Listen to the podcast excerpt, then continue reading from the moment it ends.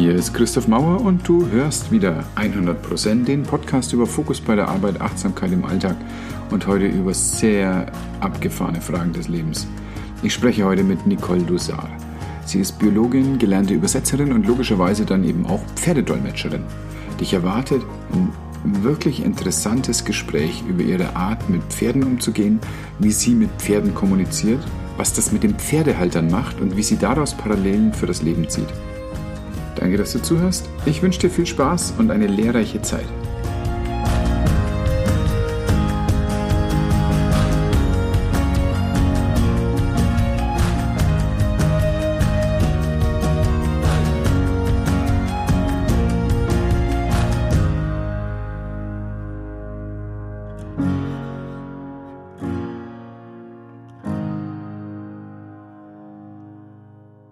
Nicole, ganz herzlich willkommen. Du bringst eine Kombination an den Start. Es geht um Tiere, es geht um Biologie und es geht um Übersetzung und hier Übersetzung von Mensch zu Tier und zurück. Und ich bin so extrem gespannt zu hören, was deine Arbeit ist und wie du deine Arbeit machst und was dabei rauskommt. Herzlich willkommen in der Show. Ja, hallo Christoph. Also ganz herzlichen Dank auch wirklich für die Einladung. Ich finde es auch immer wieder super, ja, bereichernd schön, diese etwas ungewöhnliche Mischung einem breiteren Publikum zu, also erstmal überhaupt bewusst und bekannt zu machen, denn genau da hakt's ja in der Regel. Du hast auch schon gesagt, es ist ungewöhnlich und leider wird es eben immer noch so gesehen. Bevor wir genau zu dem kommen, was du machst, mich interessiert ja wirklich sehr, wie du da hingekommen bist. Lass uns doch mal bitte zurückschauen. Du hast äh, Biologie studiert und du bist jetzt aber eine Art Pferdeflüsterin. Und du hast aber auch eine Ausbildung als Übersetzerin. Was sind das denn für verschiedene Interessen, die du da gehabt hast und wie, wie hast du das verfolgt? Was waren das für Entscheidungen, die du getroffen hast? Oder bist du einfach durchgestolpert und auf einmal warst du da, wo du jetzt bist? Das kann man tatsächlich eher so sagen, wie du es zum Schluss zusammengefasst hast. Fast so ein bisschen durchgestolpert. Äh, wobei Stolpern, ja, klingt so, ist negativ besetzt. Man bricht sich ja fast die Knochen dabei. Aber ich habe wirklich mit einem Biologiestudium angefangen, weil einfach meine Leidenschaft für die Natur, vor allem Tiere, natürlich auch Pflanzen und alles so mich wirklich nach der Schule total begeistert hat. In der Praxis sieht so ein Biologiestudium oder eine Arbeit dann aber oft recht trocken aus. Man ist viel im Labor oder macht irgendwelche Gutachten und damit konnte man mich dann nicht mehr so richtig begeistern. Gleichzeitig habe ich aber auch schon seit früher Kindheit eine Begeisterung wiederum für Sprachen, Fremdsprachen. Ich habe also Französisch im Grunde genommen mir selbst als Fernstudium beigebracht und das schon im Alter von 13, 14. Also dann zwar auch an der Schule hinterher weitergemacht, aber diese Kommunikation mit in dem Fall erstmal Menschen, die man nicht üblicherweise so versteht, hat mich auch schon immer begeistert. Und so kam es dann, unabsichtlich, ich mag das Wort durch Zufall eben überhaupt nicht, dass ich irgendwann äh, beides tatsächlich kombiniert habe. Ich habe schon nach dem Studium mich, mich dann auch weiter noch mit äh, fachlichen Möglichkeiten der Kommunikation mit eben Tieren auseinandergesetzt, aber bis es wirklich in der Praxis für mich dazu kam, das war wiederum der Auslöser, eine Übersetzung. Da habe ich nämlich mit einer Kollegin telefoniert, deren Stute ja, beim Einreiten zu einem Springturnier plötzlich wie wild gebuckelt hat. Und ich habe ihr gar auch wiederum nicht wirklich absichtlich äh, vorgeschlagen. Ich habe es eher so aus meinem Mund kommen hören, dass ich angeboten habe, ich könnte mal versuchen, mit der Stute in Kontakt zu treten, um herauszufinden, was da los war. Und dann, wie gesagt, ich habe zwar keine Ahnung, wie du das vorhast, was du da machen willst, aber mach mal. Ich meine, ich war immerhin in Südfrankreich, sie in Deutschland, also sie brauchte auch keine Angst zu haben, dass ich ihrem Pferd irgendwas Böses antun würde. Und dann habe ich meine Technik, die ich bis dahin nur mit Menschen praktiziert hatte, einfach mal so für Tiere angewandt, für diese Stute. Und siehe da, ich bekam eine Antwort. Diese Stute hatte Angst, verkauft zu werden.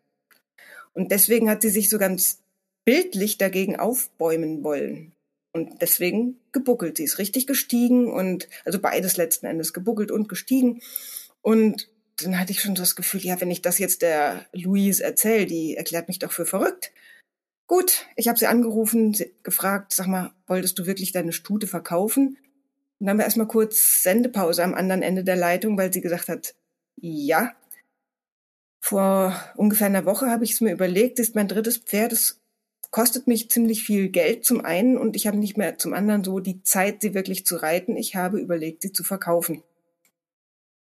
Und das war so ein absolutes Aha-Erlebnis, wie gut es funktioniert, dass es absolut treffend war und dass es letztlich für alle Beteiligten auch eine Befreiung war, zu erleben. Also für die Studie einmal ihre Botschaft ist endlich verstanden worden. Für die Besitzerin, die Luise, uff, das war der Grund für das Steigen. Und für mich natürlich auch, weil es wirklich eine neue Leidenschaft kreiert hat. Okay, also, weil das ist ein funky Shit, was du da gerade erzählst. Also mir fehlen in der Gleichung noch so ein paar Unbekannte. Das eine ist, du warst in Avignon, oder? Wohnst du da damals auch schon in der Avignon Nähe? Ja. Oh, okay. Also du warst in einem anderen Land, du hast mit, einer, mit einem Pferd kommuniziert und dann kam was raus, was so greifbar war, dass du mit einem Menschen auch darüber in eine Metakommunikation gehen konntest. Absolut. Wie geht denn das technisch? Sprichst du pferdisch? Sprechen also, Pferde, wenn sie mit dir reden, menschlich? Absolut nicht. Und zwar genau das Gegenteil ist sogar der Fall. Pferdisch wird üblicherweise so gesagt, wenn man die Pferdesprache meint, also die Körpersprache des Pferdes. Und ja, das kann sein, ob das Pferd die Ohren anlegt, wie es mit dem Schweif schlägt, ob es vielleicht unruhig wirkt oder aggressiv oder ähnliches. Das ist üblicherweise pferdisch und das fällt für mich total flach, weil ich ja gar nicht bei dem Pferd bin. Deswegen schaue ich gerade so schafsgleich. ja, leider können die Zuhörer ja nicht sehen, wie du schaust, aber gut. Ich möchte auch nicht, dass mein schafsgleicher Blick öffentlich wird. ja, es gibt, sagen wir es andersrum. Hast du schon mal eine WhatsApp-Nachricht verschickt? Ja, ja. Gut, weißt du genau, wie das funktioniert, wie du das gemacht hast, was WhatsApp oder dein Smartphone da im Hintergrund getrieben haben? Ja, ich habe keine Ahnung, was da passiert. Und bei mir ist es in gewisser Weise ähnlich. Ich verbinde mich mit meiner Absicht, mit dem Pferd, in dem Fall Kaipi, das Pferd, also die Stute von Louise. Damit ist das ausreichend klar definiert, wenn ich das mir klar mache, wen ich am anderen Ende der Leitung eben haben möchte. Und die Technik dahinter, was die Frequenzen, die Energie oder wer auch immer genau macht, brauchen wir nicht verstehen. Also das heißt, ich könnte dir jetzt hier Zeug aus der Quantenphysik um die Ohren hauen, das ich natürlich auch in gewisser Weise nur zur Hälfte bestenfalls verstanden habe, aber es ist für die Anwendung völlig irrelevant. Und letzten Endes durch meine Absicht, wenn es nochmal zusammengefasst sein mag, jeder, der die Absicht hat, mit einem bestimmten Tier zu kommunizieren, kann das genauso tun. Er braucht bei meiner Technik kein Bild, kein, der Name ist hilfreich, aber ähnlich wie in der Telepathie beispielsweise, die gern das Bild, das Foto verwenden, ist es bei mir gar nicht mal. Und das funktioniert eben auf die x-beliebige Distanz. WhatsApp deswegen als Beispiel. Und was spürst du dann dabei? Also das war ja gerade super konkretes Beispiel, was du gesagt hast, dass das Tier Angst hat, verkauft zu werden. Ja. Spürst du dann in dir eine Angst, verkauft zu werden und sagst dann, aha, jetzt war ich gerade in so einem rezeptiven Zustand, dann ist es offensichtlich die Emotion, die bei dem Tier ist? Überhaupt nicht.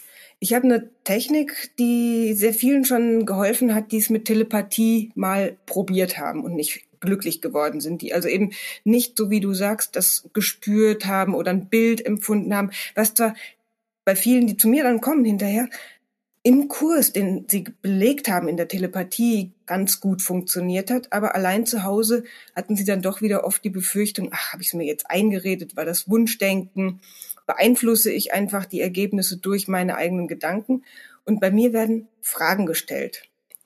Und zwar Fragen, die mit Ja oder Nein zu beantworten sind, die ich mit einem kinesiologischen Test abteste.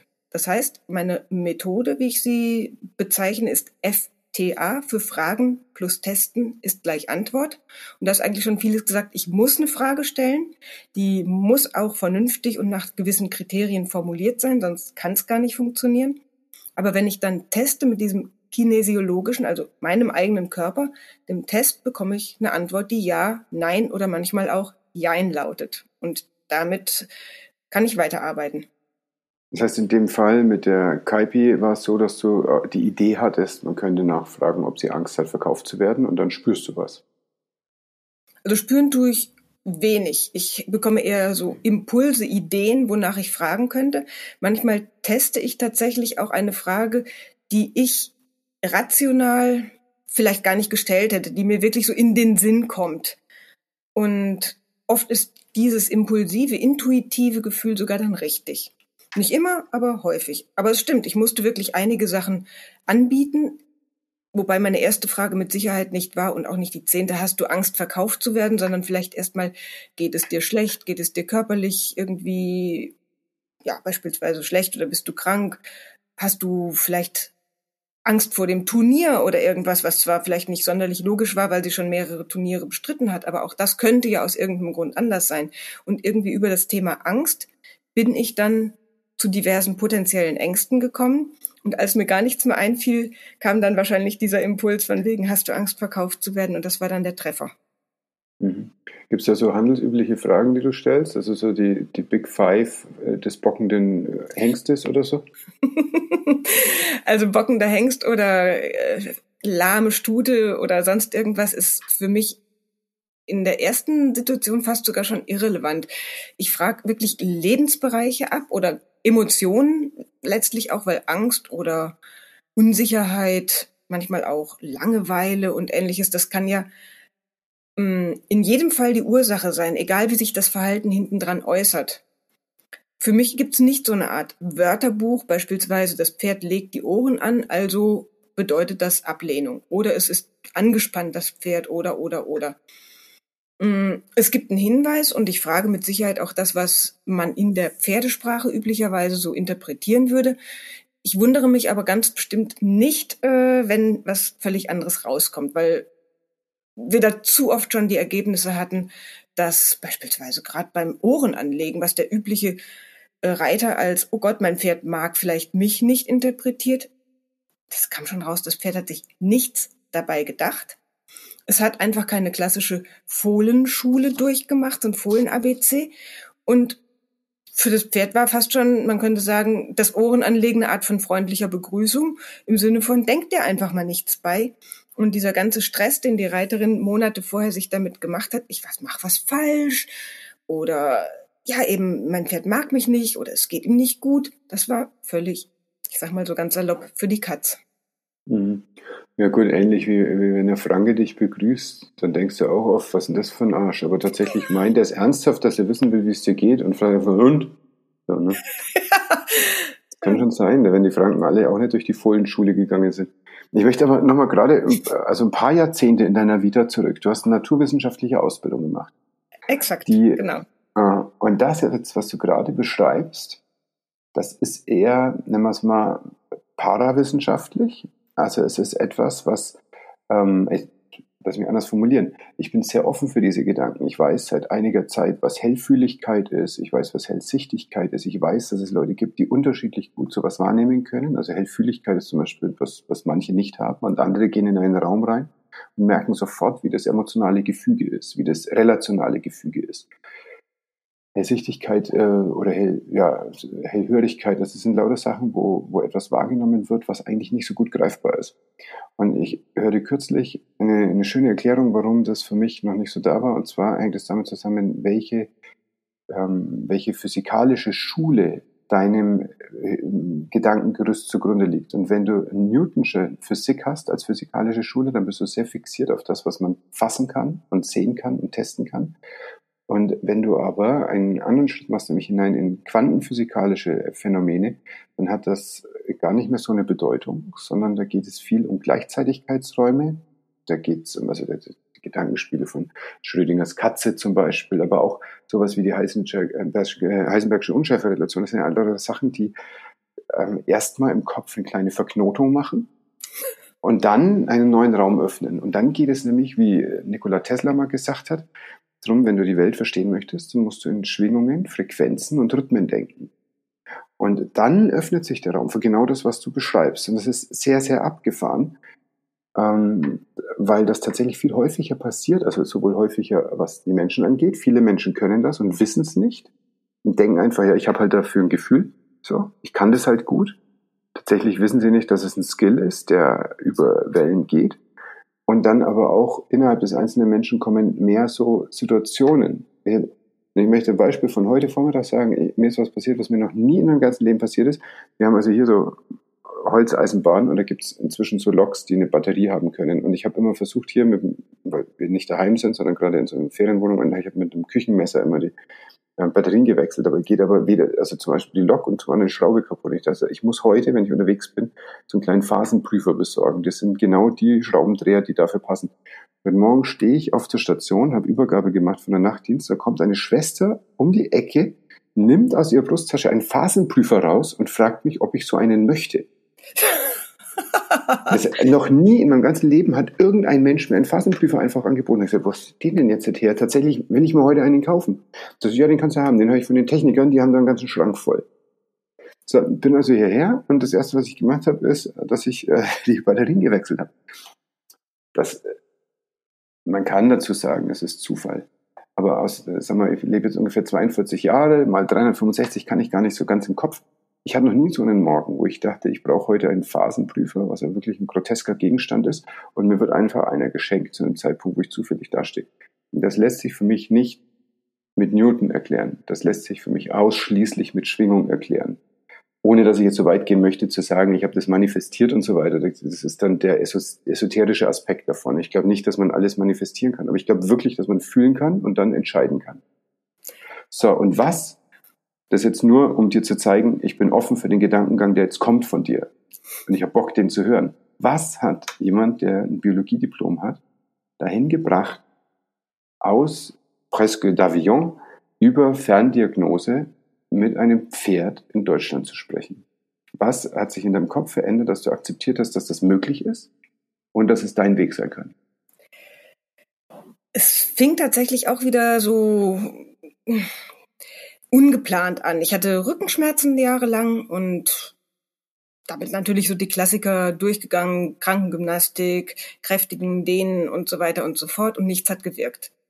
Dann habe ich irgendwo gehört und äh, gelesen sicherlich auch, weil ich sehr viel lese, dass da diverse energetische Techniken helfen können. Dann bin ich wiederum bei einigen Seminaren und Kursen gelandet und habe auch eben unterschiedliche energetische Techniken ausprobiert. Das allererste war schon mal Reiki, kennt man vielleicht noch. Gut und schön, unspezifisch, aber es war schon mal ein Einstieg, der gezeigt hat, dass es und wie es funktioniert. Dann sollte es gern spezieller werden und ich bin auf die Reise gegangen. In einem dieser Kurse, der war dreigeteilt, hatten die meisten anderen Teilnehmer nach dem ersten Abschnitt, im ersten Wochenendkurs schon im zweiten Teil richtig tolle Ergebnisse und ich saß immer noch da mit meinen depperten Rückenschmerzen. Und die blieben und blieben und ich arbeitete so an den Wirbeln und Bandscheiben und weiß ich nicht was alles rum und es tat sich nichts. Und erst so im dritten habe ich durch, tja, eine in dem Fall unbewusste Veränderung, aber erreicht, dass die Rückenschmerzen plötzlich weg waren. Und durch diese Analyse im Nachhinein konnte ich dann erkennen, ich hatte den Blick geöffnet auf Themen wie Lasten tragen, sich zu viel aufhalsen, einen starken Rücken brauchen und ähnliches. Und da war dann so ein Stück weit der Knoten geplatzt. Und dann konnte ich sogar noch innerhalb von drei, vier Tagen eine wirklich ganz heftige Nickelallergie auflösen, die dazu geführt hat, dass ich als Kind oder auch eigentlich nie Jeansknopf auf der nackten Haut tragen konnte oder Modeschmuck, Ohrringe, ähnliches, völlig unmöglich. Und das war mit der Technik, die ich dann im Nachhinein also verstanden hatte richtig, anwenden konnte. Jetzt sind wir immer noch nicht beim Pferd und ähnliches, aber wir sind zumindest bei diesen energetischen Herangehensweisen, die wunderbar funktionieren und sogar bei dem Auflösen von Allergien und von diversen, diversen anderen Schmerz- oder anderen Krankheitssymptomen. Tja, und wie ich gesagt habe, dass ich zum Pferd gekommen bin, das hatten wir eigentlich gerade schon, nämlich dass ich mit einer Kollegin über diese äh, steigende Stute gesprochen habe. Und irgendwie sind diese ganzen losen Enden, die ich bis dahin angesammelt hatte, über die ganzen unterschiedlichen Techniken, Bücher, Theorien, haben in der Praxis sich zusammengefügt. Und ich bleib natürlich dabei, dass wir im Alltagsleben viel mehr Newton erleben und erfahren praktisch gesehen. Und dafür greift ja auch dann wiederum meine Technik so wunderbar, dass sie mit dem kinesiologischen Körpertest arbeitet. Wir haben unseren Körper immer dabei. Wir können ihn mit diesen diversen Techniken selber spüren, ob die Antwort ja oder nein lautet. Wir brauchen sie nicht fühlen.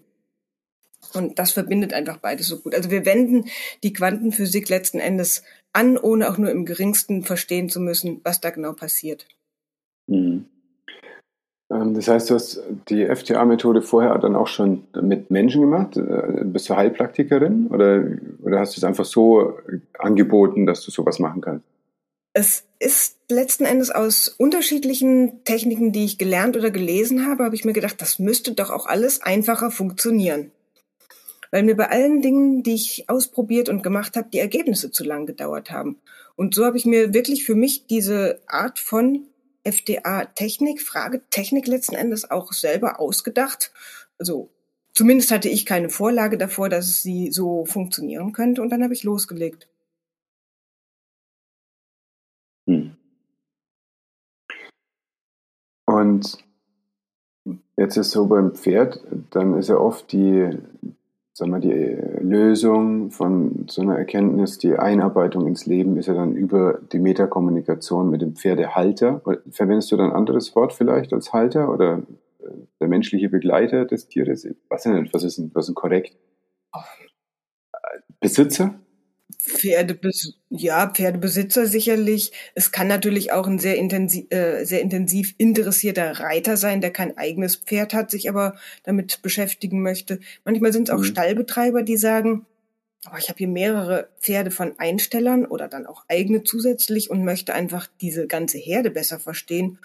Oder manche sagen, bezeichnen sich auch durchaus als Pferdemensch. Das klingt schon mhm. wieder so ein kleines bisschen mh, hm, wie soll ich sagen, also es ist eher eine kleinere Gruppe, die sich als Pferdemensch bezeichnet. Aber ich bin da offen für alles und für mich gibt es kein Kriterium, wer nicht daran teilnehmen könnte, hm. sollte. Mhm. Hauptsache, und er oder sie ist eben aber auch nicht, dafür. Ja, passiert dann aber auch eine Kommunikation mit dem Pferd? Also kannst du auch dem Pferd Erkenntnisse geben dadurch? Das ist das ganz Heftige, ja. Das geht so leicht. Und da ist wirklich wiederum nur die menschliche Sprache. Man kann sich so vorstellen, mit einem Hund spricht jeder viel, viel mehr. Also es ist ja fast schon ein Freund oder ich weiß gar nicht, wie man es bezeichnen soll. Also der Hund weiß wahrscheinlich das meiste äh, über ein, sein Herrchen oder Frauchen als jeder andere Mensch. Äh, und mit einem Pferd spricht man zumindest mal nicht so viel. Aber sobald man anfängt, einem Pferd auch Dinge zu erzählen wie, du morgen kann ich nicht kommen, da habe ich beispielsweise irgendeine Spätschicht oder Besuch oder was auch immer, ich komme erst übermorgen wieder und auch dann wird's ein bisschen knapp, weil, tralala, es kann sich verrückt anhören. Und ich habe es bestimmt nicht im Biologiestudium gelernt, das schwöre ich dir. Mm, das Pferd spürt, was da vor sich geht. Du spürt die Schwingung der Sprache. Es wird wahrscheinlich weder das deutsche noch das französische oder englische Wort verstehen. Aber alle meine Kundinnen sagen, dass sie schon teilweise innerhalb kürzester Zeit auch ganz anders die Körpersprache wiederum des Pferdes wahrnehmen. Es schaut mit offenen, interessierten Augen oder es begrüßt sie wirklich tatsächlich freundlicher. Es kommt sofort zur Boxtür gelaufen oder an der Koppel läuft es eben nicht erstmal dreimal weg und will gefangen werden, sondern kommt freiwillig durch das ganz gesteigerte Interesse auch von Seiten des Reiters. Ja, das, das mhm. ist absolut gegenseitig. Es ist nicht so dieses Ich bin Herrchen oder also meinetwegen in dem Fall eben als Reiter oder Pferdebesitzer der Chef und ordne mit Gerte oder vielleicht auch nur mit Kommandos an, was ich machen möchte, sondern ich kann auch dem Pferd Fragen stellen Klar, Fragen muss ich sogar stellen, um damit die Technik funktioniert, aber auch Fragen im Sinne von, was möchtest du machen? Nicht nur geht's dir gut, geht's dir schlecht, was brauchst du, damit es dir gut geht, sondern eben auch, was möchtest du machen? Ist am Training irgendwas für dich zu viel, vielleicht auch sogar zu wenig? Manche Pferde sind echt einfach nur unterfordert. Ganz häufig kommen ausrangierte Rennpferde, die natürlich als Rennpferd sicher eine schwierige Zeit hatten, aber die kommen zu einem sehr gutmeinenden Pferdebesitzer, der sie dann in der Herde einfach Pferd sein lässt. Und so wunderbar wie das fürs Pferd sein könnte, ist es häufig ein Problem, weil das Pferd sich abgeschoben fühlt, unterfordert, wenn man ihm nicht erklären kann, was los ist, dass es jetzt wirklich sich zwar austoben kann, wenn es will, aber eben bitteschön zu seinem Besten letzten Endes nicht mehr Rennen äh, laufen muss, dann kann auch das ins Gegenteil äh, umschlagen und das Pferd denkt sich ja, wie bin ich jetzt hier zum alten Eisen auserkoren worden? Will man mich nicht mehr, traut man mir nichts mehr zu und all solche eigentlich fast schon menschlichen Überlegungen, mit denen man da durchaus herangehen kann und wenn man das einmal verstanden hat, kann man es dem Pferd natürlich dann auch erklären. Mhm. Mit menschlicher Sprache.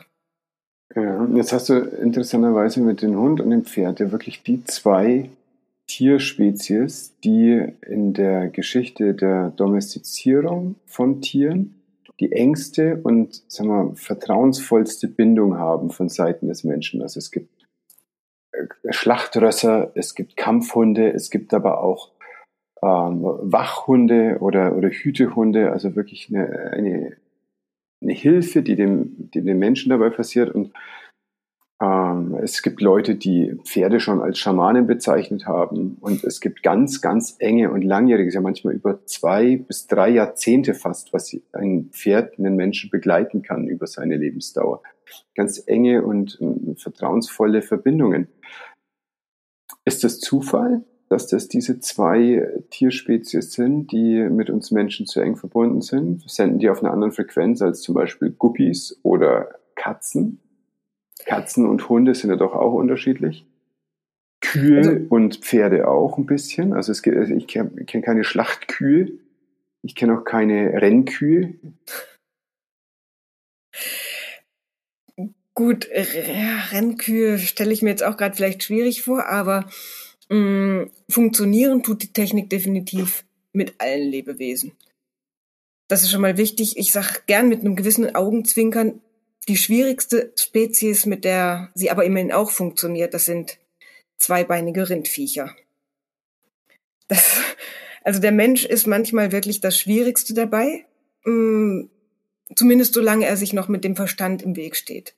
Wenn das mal gebrochen ist, funktioniert es natürlich auch bei uns selbst, wie ich ja bei mir eben angefangen habe. Wunderbar. Nur ich glaube, ich bin da wirklich auch ein gutes Beispiel, weil ich mir am Anfang so schwer getan habe. Ähm, deshalb kann ich, glaube ich, auch sehr gut im Moment die Probleme nachvollziehen noch und auch frühzeitig erkennen allein schon die Denkweise oder die sprachliche Herangehensweise von Menschen, die so sagen, ja, ich versuche mal oder eigentlich würde ich gern das so und so machen. Da ist ja immer ein Komma, aber und dann ein gedanklicher Einwand, der hinterherkommt.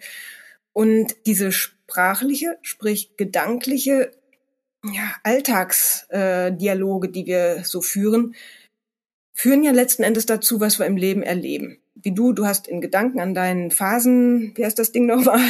Phasentester, Prüfer, genau, an deinen Phasenprüfer gedacht und er taucht im Leben auf.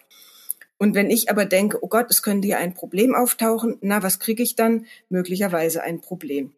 Und in den Dialogen, die wir natürlich auch beispielsweise in einem Workshop führen, merke ich, wie jemand tickt und gebe dann da gezielte Anregungen, was er oder sie anders oder besser machen kann. Und jetzt sind wir beim Menschen. Und klar, das funktioniert ähnlich auch mit einem Tier. Wenn eine Katze vielleicht etwas weniger gesprächig ist als ein Hund oder etwas weniger sensibel ist es überhaupt nicht, sondern es ist eher so diese Kommunikationsbereitschaft. Dann darf man sich das so vorstellen wie einfach ein anderer Mensch, der vielleicht auch ein Morgenmuffel wäre. Oder jemand, der eben abends früh ins Bett will und keine, äh, nicht mehr gestört werden möchte. Es ist nur die Herangehensweise, wie ich mit diesem Gesprächspartner umgehe, aber nicht irgendein generelles Problem, das da bestehen würde, dass es nicht funktioniert, dass ich den Kakadu meinetwegen auf 60 Grad erhitzen muss, dass es funktioniert oder irgendein anderer Käse. Das lässt sich dann ja aber möglicherweise auf noch mehr belebte Umwelt machen. Also ich richte gerade einen Garten ein könntest du tatsächlich verwenden, um zu gucken, welcher Baum am besten in welcher Ecke steht, oder? Du kannst das wirklich für alles, alles, alles verwenden. Und da landen die meisten Menschen früher oder später auch. Manche etwas später, weil sich häufig auch etwas unbequeme Fragen oder vielmehr unbequeme Antworten aus den Fragen ergeben. Aber du kannst natürlich auch für so neutrale Dinge sowieso nutzen, welchen Baum stelle ich am besten wohin oder was ist für mich gesundheitlich am besten. Viele Heilpraktiker verwenden diesen kinesiologischen Test durchaus dafür, um Nahrungsverträglichkeiten oder Unverträglichkeiten auszutesten. Also das ist schon im Einsatz. Das bin jetzt definitiv nicht ich, die mir das ausgedacht hätte. Und du kannst für absolut jeden weiteren Bereich auch zusätzlich verwenden. Auf jeden Fall. Ja, ich habe das tatsächlich schon mal auch erlebt durch jemanden, der, also mit dem ich ganz, ganz zufällig einmal ein ganz intensives Wochenende verbracht habe. Wir haben was zusammen gebaut und da hat er abends drüber gesprochen. Und ich habe eine, damals eine sehr grundlegende Skepsis gehabt gegenüber den Sachen, die ich nicht greifen kann. Und das kommt natürlich auch durch meine Ausbildung. Und auch dadurch, dass ich bei schon einigen Heilpraktikern gesehen habe, dass wenn die einmal gecheckt haben für sich, ne, wie sie gut vorangehen können, dann steht ihnen gelegentlich das Ego im Weg. Und wenn dein eigenes Ego als Therapeut, und möchte ich jetzt wirklich die, die, die größte Breite des therapeutischen Begriffes nehmen, da darf auch ein Priester sich mit angesprochen fühlen, ein Heilpraktiker, aber auch ein Lehrer oder ein, ähm, oder ein Reiter. Also jeder, der eigentlich fürsorglich mit anderen Lebewesen umgeht. Und wenn einem solchen Menschen das Ego im Weg steht, dann kommt in der Regel ganz Hanebüchner Blödsinn raus. Das ist aber auch in der Medizin so. Also auch da ist es so, dass wir oftmals weil wir als einziges Werkzeug einen Hammer haben, die ganze Welt als Nagel sehen. Und das ist dann halt auch nicht der richtige Weg. Also es ist ganz, ganz schwierig, sich dadurch zu navigieren und zu einer für alle Menschen verträglichen Aussage zu kommen. Denn es, spaltet natürlich extrem, was du gerade sagst. Du sagst, es hier Effekte, die kann man nicht sehen, die kann man erleben, lass dich drauf ein. So ist ja letztlich der, der Pitch für diese Methode. Es gibt ein Hilfsmittel, wo man noch durchaus ein Stück weit von diesem, ich glaube dem Ganzen noch nicht, äh, entkommen kann. Und zwar ein Partnertest. Da kann man also über den Partner diese Antwort bekommen. Das Schöne ist, ich nutze da den Arm des Partners. Ist auch eine relativ bekannte Testmöglichkeit, vor allem weil sie auf einer Bühne vorgeführt gut von überall zu sehen ist. Das heißt, der Testpartner streckt den Arm aus, sagt beispielsweise seinen eigenen Namen, ich heiße Christoph. Und wenn ich dann auf deinen Arm drücken würde und du sagst eben, ich heiße Christoph, ist dieser Arm sehr stabil und ich könnte daran wahrscheinlich Klimmzüge machen und würde dich äh, diesen Arm nicht nach unten bewegen. Wenn du stattdessen dann sagst, ich heiße. Du beschätzt natürlich meine Schulterkraft, aber ja, ja, du könntest natürlich Klimmzüge dran machen. Aber wenn du stattdessen dann sagen würdest, ich heiße Martin und ich drücke auf deinen Arm, dann hältst du diesem Druck nicht stand, selbst wenn ich keine Klimmzüge versuche, da dran zu machen. Also allein da kann man so eine sehr verständliche Skepsis ganz leicht in der Regel zumindest mal anknacksen und ankratzen, weil derjenige selbst spürt, boah, einmal hat's wunderbar geklappt, ich kann den Arm halten und das andere Mal, obwohl ich ihn halten will, kann ich mich auf den Kopf stellen und mit den Füßen wackeln und es funktioniert nicht. Hm. Bei Männern muss ich jetzt dazu sagen, ein bisschen einschränkend. Manche sind so stark oder haben tatsächlich so eine Körperspannung, dass sie sogar bei einem Nein im Grunde genommen halten können, wenn man normal drückt und nicht jetzt wirklich versuchen würde, Klimmzüge zu machen. Aber sie brauchen eine größere Kraft Aufwand dazu. Also wenn sie ehrlich sind und das dann reflektieren können und sagen, einmal war es ganz leicht, locker, easy, arm gehalten und einmal war es tatsächlich so, dass ich mich schon richtig anstrengen musste, um den Arm nach oben zu halten. Von daher sind Frauen an der Stelle eine etwas leichtere äh, Testperson oder dass sie es an sich selbst leichter spüren bei diesem Armtest, weil da diese Kraft, diese Stabilität und diese ja, Körperspannung häufig nicht so ausgeprägt ist. Aber jedenfalls, wer das mal gespürt hat, ich kann den Arm einmal ganz locker halten und einmal kann ich ihn nicht halten, der darf zumindest mal sich fragen, was könnte da denn jetzt die Ursache sein? Und je nachdem, wie weit er oder sie die Antwort zulässt, kommt er dann dahin, ist vielleicht doch mehr zwischen Himmel und Erde, als wir so lernen. Das ist ja auch was, was es in der Hypnotherapie seit vielen Jahren gibt. Also zum Beispiel die Armlevitation, dass du Leuten das auch als so ähm, als Überzeugungs Show machst, wenn jemand arg skeptisch kommt und sagt, ich möchte gerne Hilfe, aber ich glaube nicht richtig an Hypnose, dann kannst du das machen, dass die also da sitzen und dann ihr Arm von selber hochgeht. Und dann haben sie den Arm oben und sagst, jetzt machst du mal kurz die Augen auf. Oder sie spüren das sogar mit geschlossenen Augen, dass der eine Arm einfach dann einen halben Meter in der Höhe ist. Und das ist extrem Interessant. Ich habe natürlich, als ich das gelernt habe, auch gesagt, das klappt bei mir überhaupt gar nicht. Und selbstverständlich ist es hoch. Und das hat halt fünf Minuten gedauert, aber dann war der Arm oben. Bei anderen ist es so, die setzen sich hin und geht gleich der Arm nach oben. Die Leute sind da unterschiedlich suggestibel. Aber wie abgefahren ist das denn, dass einer vor dir sitzt und dir erzählt, dass dein Arm leicht wird und tatsächlich fliegt dann der Arm nach oben? Und das ist natürlich nicht ohne weiteres mit einem, ähm, mit einem, sagen wir rein biologistischen Menschenbild erklärbar. Und trotzdem passiert's. Ich habe es ja erlebt. Ja. Und ich kann es auch bei anderen Leuten machen. Also das ist nicht so, dass ich mir das eingebildet habe. auch andere Skeptiker haben den Arm nach oben. Und darum muss ich es akzeptieren. Ich kann gar nicht anders.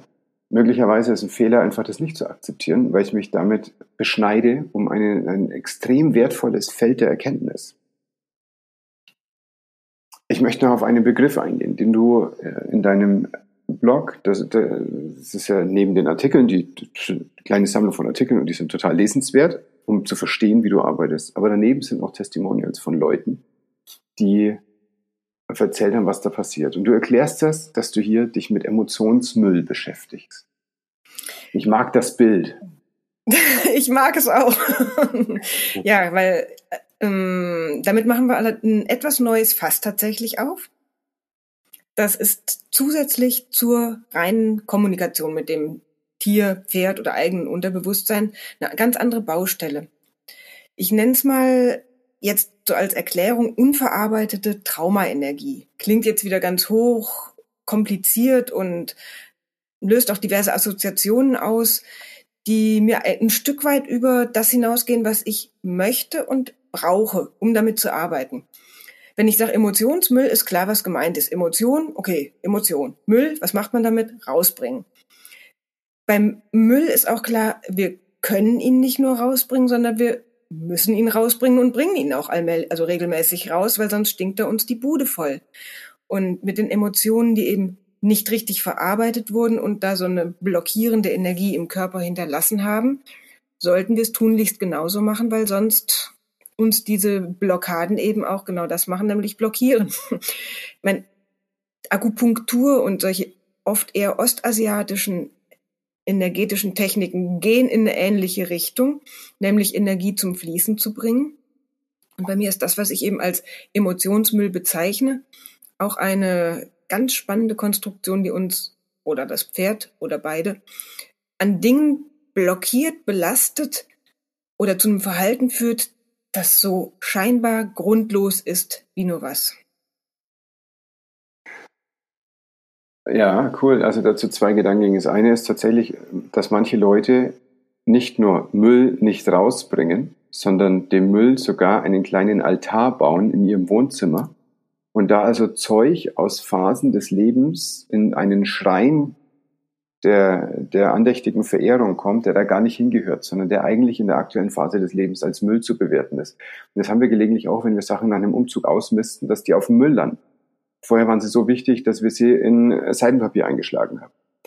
Und dann ändert sich das Leben. Das Zweite ist, äh, dass wir in unserer Gesellschaft Tieren Emotionen gar nicht so zusprechen. Ansonsten würden wir mit Tieren nicht so umgehen, wie wir das tun. Ähm, jetzt Pferdewurst ist in Deutschland nicht so üblich. In Frankreich gibt es das sehr wohl. Ich habe in Frankreich auch schon Esel gegessen. Also lauter Sachen, die in Deutschland tabuisiert sind, gibt es da, wo du lebst. Möglicherweise ist es aber so, dass wir zum Beispiel Kühen so grosso modo keine so starke Emotion zusprechen. Die dürfen selbstverständlich im Stall gehalten werden und dann einfach halt durchgekeult werden und dann werden sie zum Steak und das ist was Erstrebenswertes für viele Menschen. Ja, mit dem Pferd fänden sie es komisch, mit dem Hund finden sie da, das gar nicht in Ordnung, Katze wäre auch nicht in Ordnung.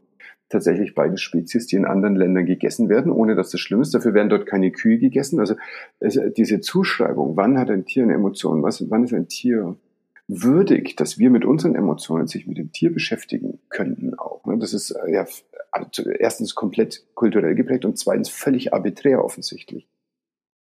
Wir also haben jetzt aber hier ein Tier uns rausgesucht, nämlich das Pferd, und dem, denke ich, wird in unserer Kultur eine Emotion zugesprochen. Ist das eine Voraussetzung dafür, dass das funktioniert? Dass ich also mit meiner Emotion in Resonanz gehen kann und überhaupt akzeptieren kann, dass ein Pferd auch einen Emotionsmüll hat? Anders, ein Guppi hat keinen Emotionsmüll in meiner Weltsicht.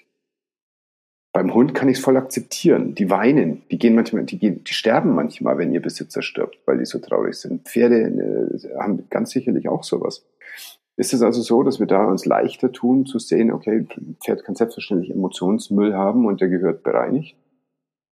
Also leichter fällt uns mit Sicherheit. Da stimme ich dir hundertprozentig zu. Auch allein schon, wie du gesagt hast, durch diese kulturell bedingten Unterschiede, die wir bei den unterschiedlichen Tierarten machen.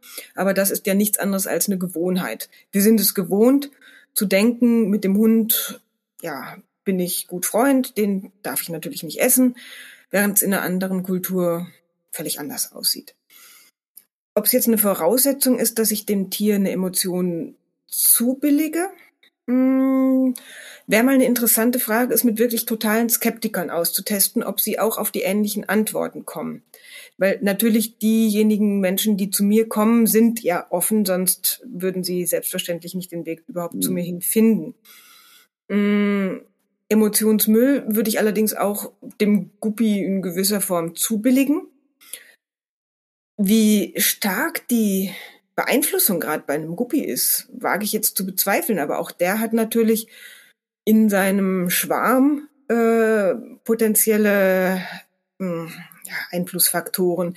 Auch gerade wenn er im Aquarium herumschwimmt, ist mit Sicherheit die Tatsache, dass er sich ständig die Nase an irgendwas stößt, was er gar nicht wirklich sehen kann und mal beleuchtet wird, obwohl er lieber im Dunkeln wäre und ähnliche solche Faktoren, die sich ja wie Hilflosigkeit, sag ich mal, anfühlen können, wie Verwirrung und Dinge, ja, mein, die bei einem Guppi uns natürlich nie Gedanken drüber machen. Aber ich würde sagen, gibt's garantiert.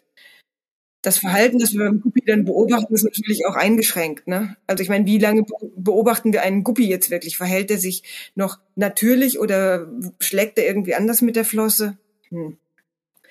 Aber ja, oder er pflanzt er sich fort oder eben nicht. Hat eine kürzere Lebensdauer oder eben nicht. Ja. Also wie gesagt, ich würde sagen, das gilt garantiert auch für Guppies und andere Tiere. Und äh, der Punkt aber, um diese Emotionen zu ja, wahrzunehmen, ich, ich muss die gar nicht mal bewusst letzten Endes auch wieder dem Tier zuordnen können. Ich gehe da letztlich, um diesen Emotionsmüll zu finden und noch viel wichtiger dann aufzulösen, auch wieder mit dieser FTA-Technik vor. Das heißt, ich habe ein Phänomen. Ich nehme jetzt einfach mal ein konkretes Beispiel eines Pferdes, das sich am rechten Ohr immer und am linken Ohr nie berühren lassen wollte. Man kann jetzt sagen, das Problem ist jetzt nicht so wahnsinnig äh, dramatisch. Man muss natürlich aber, wenn man die Trense oder das Halfter auflegt, schon darauf achten, dass man dann eben wie, irgendwie schafft, das linke Ohr nicht zu berühren. Also es ist schon mindestens mal lästig. Und auch fürs Pferd natürlich. Und dieses merkwürdige Verhalten, also ein Ohr ja, das andere Ohr nein, habe ich also dann mal getestet, ob, vielmehr, ich bin relativ schnell drauf gekommen, dass Emotionsmüll vorlag und der auch die Ursache war. Und jetzt wird's wirklich abstrus. Ich habe mit einer sehr umfangreichen Liste, die ich erstellt habe, da sind 128, ja, ich sag mal, Emotionen drauf. Und mit dieser EMB-Liste teste ich durch, welche ist denn besonders relevant. Meist sind es mehrere, aber sagen wir mal, ich teste eine nach der anderen logischerweise. Und da waren Sorge und da waren Verletztheit und da war alles Mögliche. Und Scham. Und Sorge war aber so extrem, dass ich nachgefragt habe, wieso, weshalb, warum. Und dieser Wallach hatte Angst, geschlachtet zu werden. Ich wieder so, oh nein, was ist das denn für eine Antwort? Fast sogar wieder gezweifelt, ob das stimmen würde, weil auch diese Idee, ich könnte, also zu fragen, hast du Angst, geschlachtet zu werden, kam bestimmt nicht innerhalb der ersten zehn Versuche. Das war wieder etwas, das mir irgendwann in den Sinn kam. Und es hat gestimmt. Gut, ich habe also dann diese Emotion von Sorge aufgelöst, energetisch, wie ich es eben mit meiner Lösetechnik letztlich mache, und der Besitzerin nachher wieder gemeldet, du, da waren folgende Emotionen, das war zwei, drei waren nicht sonderlich spannend, aber bei Sorge hatte dein Pferd Angst, geschlachtet zu werden.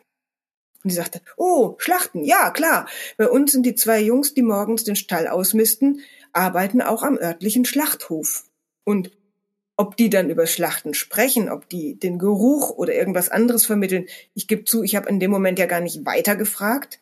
Weil ich es auch nicht brauchte. Ich bekomme dann auch unter Umständen die Antwort, muss ich noch mehr wissen, um es aufzulösen? Wenn es ja ist, klar, muss ich weiterfragen. Wenn es nein ist, kann ich auch wirklich zum Auflösen übergehen. Und da hat die Info gereicht. Schlachten, Angst vorm Schlachten.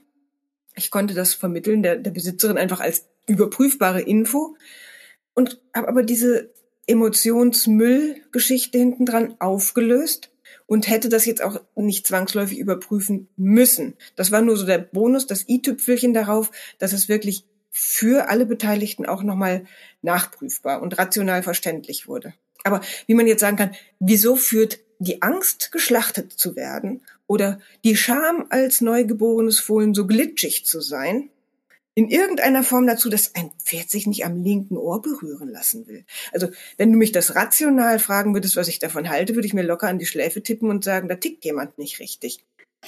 Das äh, ist ja so, dass sagen wir, Emotionen sind verkörperte Erfahrungen und wir haben zu irgendeinem Zeitpunkt in unserem Leben eine Erfahrung und die fühlt sich im Körper so oder so an. Und dann fühlt sich die Emotion, die da später daraus entsteht, Angst, oder Verzweiflung oder Wut oder so, halt einfach körperlich in einer bestimmten Konfiguration an. Und bei dem einen ist es so, beim anderen so. Es kann sein, dass jemand Angst nur in der Lunge spürt und ihm schnürzt den Atem ab. Jemand anderes kann Angst als Enge im Hals wahrnehmen. Da kommt das Wort her. Das ist also sicher was sehr häufig ist. Jemand anders kann Angst vielleicht als Zittern im Becken wahrnehmen. Das ist einfach so, wie das in dem Moment, wo diese Emotion in unser Leben kam, wie es das im Körper sich angefühlt hat. Und warum sollte es bei anderen Liebetieren, äh, Liebetieren, Lebewesen, Tieren eben ähm, anders sein als bei uns. Das ist überhaupt äh, keine Frage, dass das einfach sich so entwickeln kann, wie es ist. Und äh, ich erlebe immer wieder in Hypnose ganz unterschiedliche Sachen, wo Leute sagen, das und das fühlt sich jetzt so und so an. Und ich denke, wäre ich jetzt nicht drauf gekommen, ne, wenn ich geraten hätte. Das ist aber völlig irrelevant. Das ist ja das, was ich vorhin mit dem Ego meinte. Also bloß weil ich mir irgendwas denke, das hat ja keine Relevanz für meinen Patienten. Es ist nur Ego-Kram, Ego-Talk es kann richtig sein, es muss nicht. Und da so ein. Es erbumst einfach. Also es ist völlig irrelevant, ob es richtig ist oder nicht. Wichtig ist, was entsteht bei den Menschen. Genau. Und letztlich beim Pferd oder anderen Tier ist ja das Gleiche. Was möchte ich erreichen? Naja, dass Mensch und Pferd ein tolles Team sind, dass sie sich gut verstehen, dass es beiden gut geht, äh, dass sie sich sicher fühlen und gegenseitig das Vertrauen vermitteln und schenken können. Und wenn es eben mit den klassischen Reit Techniken, mit den Trainingsmethoden nicht klappt, naja, vielleicht gibt's ja dann doch noch etwas, was darüber hinausgeht. Und spannenderweise kommen ja manche auch zu mir, die wirklich nur neugierig sind. Das finde ich natürlich am besten, die völlig ohne Leidensdruck kommen, einfach nur so from good to great, dieses Englische, ne? von dem, was schon gut ist, kann ja vielleicht trotzdem noch besser werden. Und selbst die, oder gerade die sogar, weil sie einfach auch sehr aufgeschlossen und leicht an die Sache herangehen, haben dann auch nochmal richtige Erfolge und sagen, boah, das hat sich trotz dessen, dass es so gut war, am Anfang nochmal weit verbessert. Also wo immer der Angangs, der Ausgangspunkt ist, es kann nur besser werden. Mhm. Okay, cool. Das ist auch spannend. Ich äh, ärgere mich gerade, dass ich gar kein Pferd habe. naja, vielleicht hast du ja ein Kind. Das ist ja, ja das Schöne. Man kann ja an der Stelle tatsächlich auch Pferd durch Kind oder Schwiegermutter ersetzen und im Notfall dann noch durch sich selbst.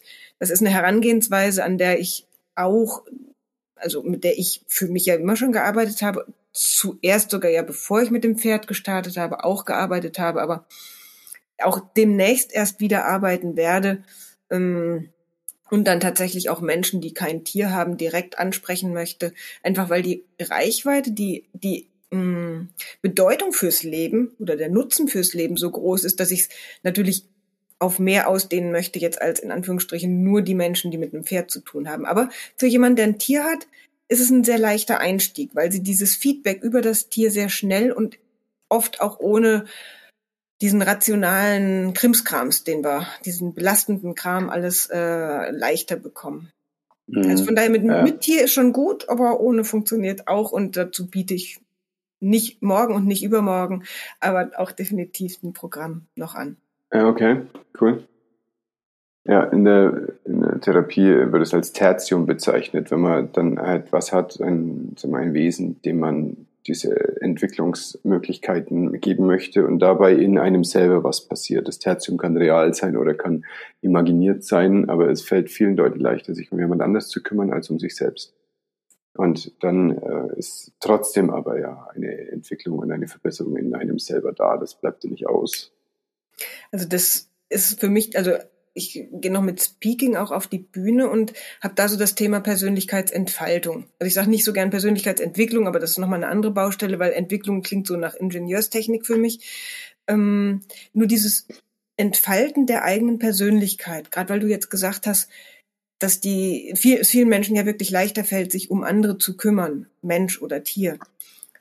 Das ist ja irgendwo schon schade, weil damit macht man sich ja fürchterlich abhängig auch von dem anderen. Ist der andere so dankbar und so wertschätzend, wie ich mir das gewünscht hätte, oder nimmt er das als Selbstverständlichkeit hin? Und auch bei einem Pferd, wenn ich beispielsweise ein Pferd als wirklich das Wichtigste in meinem Leben betrachte, puh, wo bin ich denn dann? Das ist ja die umgekehrte Frage. Also nicht, dass ich es schlecht empfinde, dass man sein, sich gut um sein Pferd kümmert, um Gottes Willen. Aber wo bin ich, wenn jemand anders oder ein Tier so sehr viel wichtiger ist? Und da habe ich jetzt ganz aktuell eine Kundin, die auch so ganz am Anfang wirklich im Brustton der Überzeugung wirklich sagte in der Gruppe, ja, für mich ist das Pferd, also mein Pferd mein Ein und alles. Und alle, die schon länger bei mir waren, guckten doch etwas konsterniert und äh, sagten, oh Gott, oh Gott, ne? manche auch so, oh, das habe ich schon hinter mir, dieses Thema. Andere äh, hatten sich diese Frage in der Form noch nicht gestellt. Aber sie sagt inzwischen auch, ich komme da wirklich von ab. Und das in kurzer Zeit. Also sie ist ja seit fünf Wochen dabei. Nicht, dass man jetzt sagen würde, das dauert Monate, bis man diese Einstellung ver äh, verändert. Aber es geht bei mir auch die Arbeit, die mit dem Pferd beginnt, häufig in die Arbeit für die eigene Persönlichkeit hinein. Das darf aber jeder selbst entscheiden. Also das ist bei mir ganz wichtig. Ich zwinge niemanden zu irgendwas, sich zu irgendeinem Thema hinreißen zu lassen, das er vielleicht noch gar nicht angehen möchte im Leben. Aber wer offen ist, der kann eine ganze Menge mehr bekommen als in Anführungsstrichen nur die Antwort darauf, ob das Pferd lieber Kraftfutter X oder Y haben möchte. Mhm.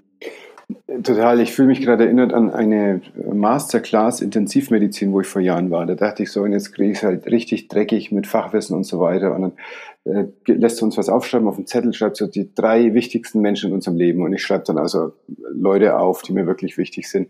Und dann nach einer Minute fragt er so, wer von Ihnen allen hat an erster Stelle seinen eigenen Namen geschrieben? Und es waren von den 40 Leuten vielleicht vier oder fünf. Er hat gesagt, das ist so gut, dass Sie das machen, weil auf denen müssen Sie richtig gut aufpassen.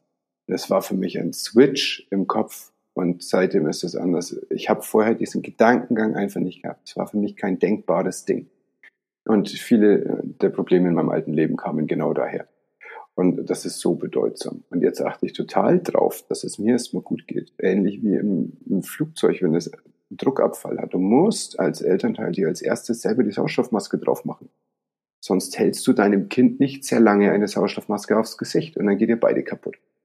Als erstes gucken, dass du die Kraft behältst, dann in dem Fall auf dein Kind aufzupassen. Und in dem Fall deiner Klientin als erstes gucken, dass sie die Kraft für sich behält, damit sie gut auf ihr Tier aufpassen kann. Also extrem bedeutsam. War für mich ein Riesenschritt. Und war aber nur ein Moment. Weil gerade, ich meine, Pferde sind so, so, so sensibel.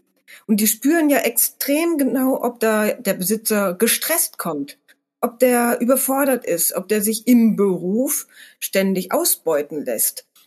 Mm, ja, und da setzen, oder kann ja auch im Privatleben sein, ob es der Nachbar ist oder ein Familienmitglied, von dem man sich ständig gängeln lässt oder gemobbt wird, völlig egal, was die Ursache ist, es kommt beim Pferd an und häufig sind gerade diese problematischen Verhalten Verhaltensweisen dann eines Pferdes auch in gewissermaßen Zeichen, hey, mach was, änder was. Ich spüre, da ist bei dir, lieber Mensch, irgendwas im Argen. Also such dir jemanden, der dir weiterhilft und so merkwürdig sich vielleicht anhört, aber in gewisser Form ist dieses nervige, auffällige Verhalten dann auch wieder nur gut für den Besitzer, weil er, wenn er dann beispielsweise zu mir oder jemand anders kommt, der ihm dieses irrational scheinende diesen Zusammenhang erklären und aufdecken kann, dann er, erkennt er einfach Zusammenhänge, von denen er vorher vielleicht auch gar nicht zulassen wollte, dass sie existieren. Das ist ja der Punkt. Und das Schöne finde ich auch noch, dass ich brauche gar keine Tipps oder Ratschläge von meiner Seite ausgeben. Ich gebe Anregungen und sage dann, hey, du kannst die Technik teste, Teste einfach, ist es ja oder nein, was für dich das Beste ist. Den Job entweder vielleicht zu wechseln oder jemand anderem Grenzen aufzuzeigen oder vielleicht auch mal einen Tag in der Woche gar nicht zu deinem Pferd zu gehen, ihm aber zu erklären, warum du nicht kommst. Teste für dich selbst, was ist für dich das Beste, was ist für dein Pferd das Beste. Und damit hat sich dann eigentlich schon ganz viel Erklärendes drumherum erübrigt oder dieses Überzeugen müssen. Da reicht dann ein kleiner Impuls und wenn derjenige selbst merkt, okay, ich habe schon 20 Mal eine treffende Antwort mit diesem kinesiologischen Test bekommen, dann wird sie vermutlich auch bei dieser etwas lästigeren Frage oder, oder vielleicht ja, unbequemeren Frage die Antwort genauso richtig sein und dann darf ich auch mal den Lebensbereich Job oder Finanzen, Gesundheit oder einfach ganz was anderes mit angehen. Mhm. Und dann sind wir häufig eben auch wieder beim Emotionsmüll. ja, sehr, sehr spannend. Also um da mal so ein eine Zeitleiste reinzubringen, wie wir als Spezies uns entwickelt haben. Und das ist vielleicht was, was du, du die Zahlen genauso siehst. Also wir haben ja ungefähr vor 250 Jahren die Aufklärung gehabt. Wir haben seit 30.000 Jahren Sprache als Menschen. Seit ungefähr 180 Millionen Jahren können wir aufrecht gehen so. Und seit vier Milliarden Jahren passiert aber eine Entwicklung zu mehrzelligen Lebewesen. Und das ist das Entscheidende eigentlich, was dabei passiert. Und wir haben also in diesen ganzen Milliarden Jahren vorher schon interagiert mit anderen Lebewesen. Das heißt, unser Körper weiß so instant, was los ist. Und ohne, dass wir ein Wort dafür brauchen, ganz oft. Das ist erst eine sehr moderne, neumodische Sache, dass wir das alles rationalisieren. Aber unser Körper weiß ganz, ganz oft, was ist so mein Ganzkörper Ja und mein Ganzkörper Nein. Und wie fühlt sich das an? Oder was ist das subtile Nein? Das, das habe ich in einem anderen Podcast mal eine Folge aufgenommen und ich mache den Link in die Show Notes, weil es was extrem Spannendes ist. Unser, unser Körper weiß das lange, lange, bevor wir ein richtig gutes Wort dafür haben. Und es hängt damit zusammen, dass diese Sache mit der expliziten Sprache und dem analytischen, rationalen Herangehen in unserer Entwicklungsgeschichte relativ kurz ist. Aber es ist halt das, wie wir hier aufgewachsen sind. Und obwohl das 100 Prozent meines Lebens ist, ist es für die gesamte Entwicklungsgeschichte der Menschen halt relativ kurze Zeit. Und äh, so ist aber meine Sicht als Mensch. Das ist doch das, wie ich groß wurde. Das ist doch das, was normal ist. Naja, nein. Ja, es ist nur ein ganz kleiner Teil von dem, was uns als Menschen so auch evolutionsbiologisch erfolgreich gemacht hat. Vorher sind die anderen Sachen gewesen. Ja, und wir kriegen es halt durch unsere Schul- oder spätere Ausbildung einfach nicht mehr mit. Das finde ich auch total schade, weil in gewisser Weise habe ich ja mein Biologiestudium auch angefangen, weil ich mich wirklich für diese ganzen natürlichen Vorgänge schon immer sehr interessiert habe. Stattdessen, was man lernt, ist erstmal viel Physik, Chemie, Mathematik. Und damit kommt man von dieser ganzheitlichen Sicht ja, man könnte jetzt sagen, gut, damit lerne ich mehr, damit lerne ich auch die, die Grundbausteine zu verstehen.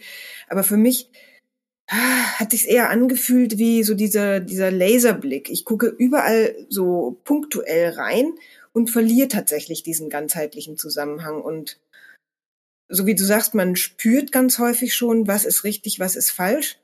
Aber dann trauen wir uns häufig doch nicht, das anzuerkennen oder wirklich zuzulassen, weil wir sagen, ja, aber da gibt's doch noch 27 andere Punkte, über die ich eben auch nachdenken müsste. Und da sind wir genau beim Denken, weil wenn ich anfange zu denken, kommt wieder so eine ganz andere Ebene ins Spiel, die nun ja über unsere wirklich doch recht moderne kulturelle Prägung in Klammern Indoktrination, Klammer zu, ähm, beeinflusst ist.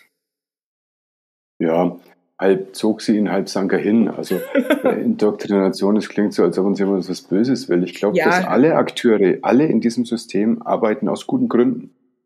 Und möglicherweise sogar nach bestem Wissen und Gewissen halt so, dass es stimmig ist für sie. Tatsächlich ist es halt dann für, für manche Aspekte des Lebens und das ist hier in Mitteleuropa und also speziell in Deutschland die Emotion ist es wirklich was Schwieriges, da dann intuitiv ranzukommen. Das ist einfach, das steht durch das Heranwachsen hier nicht jedem intuitiv zur Verfügung. Nicht mehr, würde ich sagen. Oder es ist eben eher so dieses unterdrückt Abgewöhnte.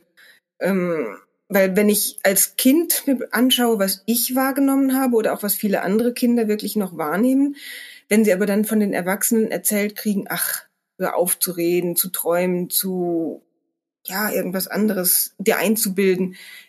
Wen wundert, dass man sich dann eben doch als Unfug auch selbst erklärt, ablegt, denn man möchte ja nicht als Trottel dastehen oder ständig als Außenseiter angesprochen, ange guckt ja, werden. und auch nicht die Anerkennung der Eltern verlieren. Also wenn Eltern am Spielplatz, wenn, da bin ich ja ab und zu so mit den Jungs und dann äh, fällt ein Kind hin und weint und dann sagt der Papa, ist nicht so schlimm. Der, also freilich ist es schlimm, der weint gerade. Ja. Kannst es dem doch nicht einfach absprechen. Und äh, das, das ist das ist aber weit verbreitet, weil die Leute mit ihrem eigenen Schmerz aus ihrer eigenen Kindheit äh, nicht umgehen durften. Und deswegen halten die das nicht aus wenn ihre Kinder Schmerz äußern. Das tut denen weh. In dem Moment ist es ja vielleicht gar nicht, entschuldige, wenn ich dich unterbreche, an der Stelle ist ja vielleicht gar nicht der körperliche Schmerz, sondern wieder was anderes, weil es ist auf der körperlichen Ebene sicherlich nicht schlimm. Da stimme ich dem Vater in den meisten Fällen schon zu, aber es ist eher so diese vielleicht Überraschung, die Enttäuschung, ich bin hingefallen oder. Diese, bin Total. vor den anderen Kindern hingefallen. Völlig egal, das sind ja genau diese Entstehungsgeschichten, die ich auch mit dem Emotionsmüll so meine. Es kann für uns von außen total unbedeutend aussehen, was mit einem Pferd oder mit uns selbst, mit einem anderen Menschen, dem Kind passiert ist. Aber das Kind eben, es weint in dem Moment, es hat irgendeine Emotion dabei, ob es nun, ja, Demütigung, wie gesagt, ich bin hingefallen, alle anderen sind, stehen noch da und spielen gut. Ja, die Enttäuschung. Also unser großer, der schreit am lautesten, wenn er sehr schnell gerannt ist und hingefallen ist. Das ist erstmal auf der Oberflächenebene, nicht, na, da hat er besonders viel Wumms dabei gehabt. Aber die Haut ist ja immer noch unverletzt. Nein, ich frage ihn dann, bist du enttäuscht, weil du dich gerade so stark gefühlt hast und auf einmal bist du hingefallen? Und dann sagt er, ja, und hört auf zu weinen. Das ist der Punkt. Fertig, bums. Da, da, natürlich ist da ein Schmerz und natürlich ist er nicht in der Haut. Natürlich aber spürt er seine Haut, also hält er sich die Haut fest. Und jeder, der jetzt von außen unbedarft dran geht, denkt, oh weia, die Haut tut weh und guckt und sagt, das ist ja nicht mal Blut, kein Blut, kein Faul. Dass aber diese Haut jetzt gerade und das Festhalten der Haut so ein Kanal ist für etwas, was ein ganz anderer Aspekt ist und der aber halt so extrem real ist, diese Enttäuschung, weil die Schwerkraft auch für ihn gilt. Wie doof. Ja? Und das, äh, das muss halt respektiert werden. Das also ich sage nicht, das darf, sondern es muss respektiert werden. Das ist also ein wunderbares Beispiel, weil das ganz klar und auch für jeden von uns nachvollziehbar, hoffe ich, wirklich sichtbar macht, wie solche Missverständnisse letzten Endes entstehen. Zum einen, wenn es jetzt in eher alltäglichen Dingen ist oder sich natürlich auch Verhaltensweisen einprägen, installieren, dass ich letzten Endes auch bei Enttäuschung die nicht wirklich zeigen kann, weil ich sie nie wirklich wahrgenommen habe. Aber selbst kleine, schmerzhafte Dinge dann wiederum überbewerte und dass ich viel zu sehr als Beobachter auf diesen, diesen äußeren Aspekten eigentlich ja immer, ich will nicht sagen rumhacke, aber darauf angewiesen bin, weil diese inneren Vorgehensweisen, die Enttäuschung, die kann ich nicht sehen. Ich sehe höchstens, ist hingefallen, Knie ist nicht kaputt, blutet nicht, alles ist doch nicht so schlimm, aber dass diese emotionalen Schmerzen eben dann nie auch nur irgendwo zur Sprache oder ins Bewusstsein kommen, ist eben dann letztlich viel dramatischer als diese kleine Schramme, selbst wenn sie ja vielleicht mal bluten würde. Ja, ganz genau so ist es. Ja. Ei, schön. Was für einen Bogen haben wir da gespannt. Du hast ganz am Anfang, um den Bogen gar zu Ende zu machen, gesagt, du liest sehr viel. Was liegt bei dir gerade auf dem Nachttisch? Oder liest du nicht im Bett, sondern äh, irgendwo an einem, auf der Brücke vielleicht? Sur le pont d'Avion? Ist das ein Ort zum Hinsetzen und Lesen? Äh, da fährt viel zu viel Verkehr vorbei, also das wäre es mal sicherlich nicht. Mm, Im Bett lese ich tatsächlich auch nicht, da möchte ich dann doch lieber schlafen. Aber vorm ins Bett gehen lese ich sehr gerne, auch ob viel oder wenig sei dahingestellt, aber im Moment lese ich von Bill Bryson, das heißt eine kurze Geschichte des menschlichen Körpers. Also so ein richtiger Aha. fetter Wälzer und schildert sehr spannend und auch sehr mit viel Wortwitz die ja, Bausteine und Bestandteile des menschlichen Körpers, ein Stück weit auch die medizinische Herangehensweise und Entdeckung, wann überhaupt die Funktion der unterschiedlichen, ob Moleküle oder Hormone oder ähnlichen Sachen überhaupt entdeckt wurden. Weil was uns mhm. jetzt so selbstverständlich erscheint, dass wir Hormone haben, wie die funktionieren, wo sie produziert werden und so weiter und so fort. Naja, das wusste man eben nicht immer. Und dass wir jetzt auch noch vieles nicht wissen, ist eine andere Baustelle, aber das kann ich nur sehr empfehlen. Das ja, muss man vielleicht nicht unbedingt gelesen haben, um zu leben. Der Körper funktioniert auch ohne, dass man das Buch gelesen und verstanden hat, aber es ist eine wirklich schöne, neue, teilweise auch neue Einblicke in die, in die Funktionsweise dieses mhm. uns so allgegenwärtigen und selbstverständlichen eigenen Körpers. Ja, schön, schön. Ich werde es verlinken in den Show Notes. Meine aktuelle Empfehlung ist uh, The Biohackers Handbook von uh, Timo ähm, Arina et al. Uh, sensationell. Ich habe den auf dem Kongress kennengelernt und das ist, also ich habe wahrscheinlich mehrere hundert medizinische Bücher gelesen so im Laufe von Studium und der Zeit danach. Und das ist das am geschmeidigsten eingängige, auf jeden Fall das mit den geilsten Grafiken und das mit den klarsten Handlungsanweisungen für Laien wie für Professionelle. Also es ist ein wahnsinnig tolles Buch. Also ich genieße jede einzelne Seite. Und der Typ ist auch sehr, sehr toll. Ich werde auch das verlinken und dir schicke ich jetzt gleich schon den Link. Ja, super. Ganz, ganz cool. Lesetipps nehme ich auch immer sehr gerne an. Hm, es gibt ja auch für, jeder hat wahrscheinlich so ein, zwei Bücher im Leben, die er mehrfach vielleicht gelesen hat. Also obwohl ich ungerne Bücher doppelt oder dreifach lese, aber ich weiß nicht, kennst du Der mhm. kleine Prinz von Saint-Exupéry zum Beispiel? Den habe ich vier ja. oder ich weiß nicht, fünfmal gelesen in unterschiedlichen Sprachen und auf der Bühne gesehen. Oder von Siddhartha, äh, andersrum natürlich, von Hermann Hesse, Siddhartha ist auch etwas, ja, das... Eines der wichtigsten Bücher meiner Jugend, auf jeden Fall. Genau. Ja. Ich habe es tatsächlich erst als Erwachsene gelesen und mich gefragt, warum nicht schon früher? Äh, mit Jugend meine ich zu 22, 23. Okay, dann sind wir. ja. Ja, schön. Und äh, der Fänger im Roggen war etwas, was ich mehrmals gelesen habe, weil ich es krass fand. Ich okay, das Ding musste ich in der Schule ist. lesen und ich glaube, das waren die Umstände, die es mir verleidet haben. Ja, das, äh, schade.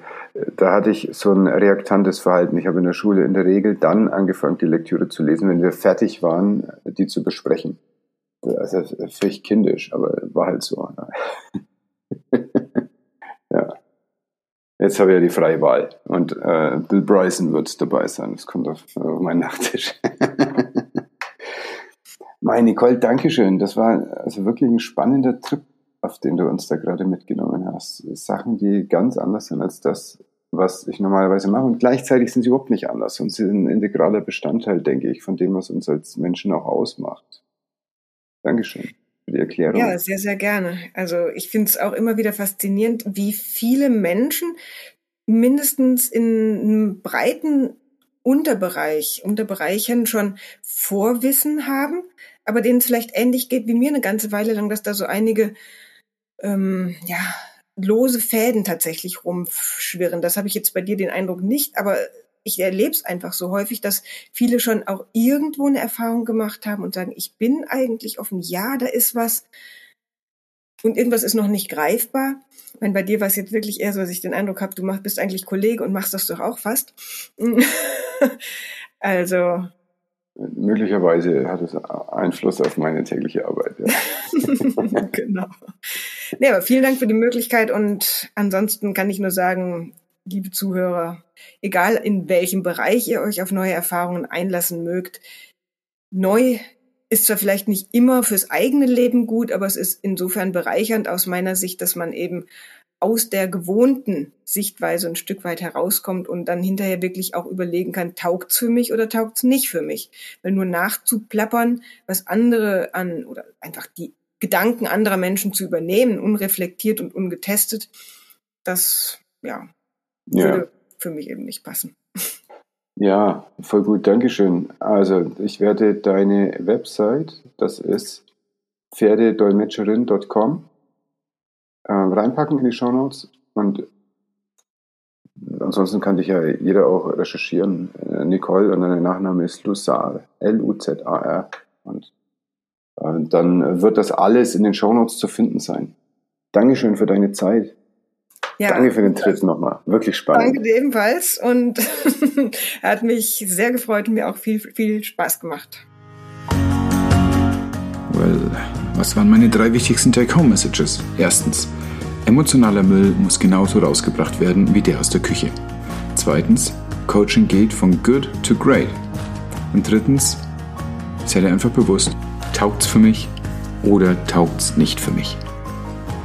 Du findest Nicole auf ihrer Website pferdedolmetscherin.com und wenn dich unser Gespräch neugierig gemacht hat, empfehle ich dir jetzt gleich dorthin zu gehen und dich für ihr Webinar anzumelden. In Kürze startet ihr nächster Kurs, den sie im Webinar erläutern wird.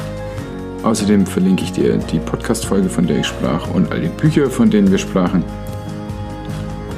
Und wenn du beim Anhören dieser Folge an jemanden gedacht hast, schick ihm jetzt den Link. Du hilfst mir sehr, wenn du auf Apple Podcasts 5 Sterne und einen Kommentar hinterlässt. Apple ist für die Podcast-Charts die einzige Plattform, die zählt. Wenn du selbst Apple nicht nutzt, leide dafür einfach ein Telefon von Freunden oder aus deiner Familie und ich werde es nicht verraten. Schreib mir sehr gern, welche Fragen bei dir aufploppen, was dich an Themen noch weiter interessiert, was du zu den Themen dieser Folge noch wissen willst. Schreib mir auf podcast.christophmauer.de oder sprich mir auf speakpipe.com. Christoph Mauer, alles was du wissen willst oder was du mir sagen willst. Nun aber genieß deinen Tag, pass gut auf dich auf. So, und jetzt abschalten.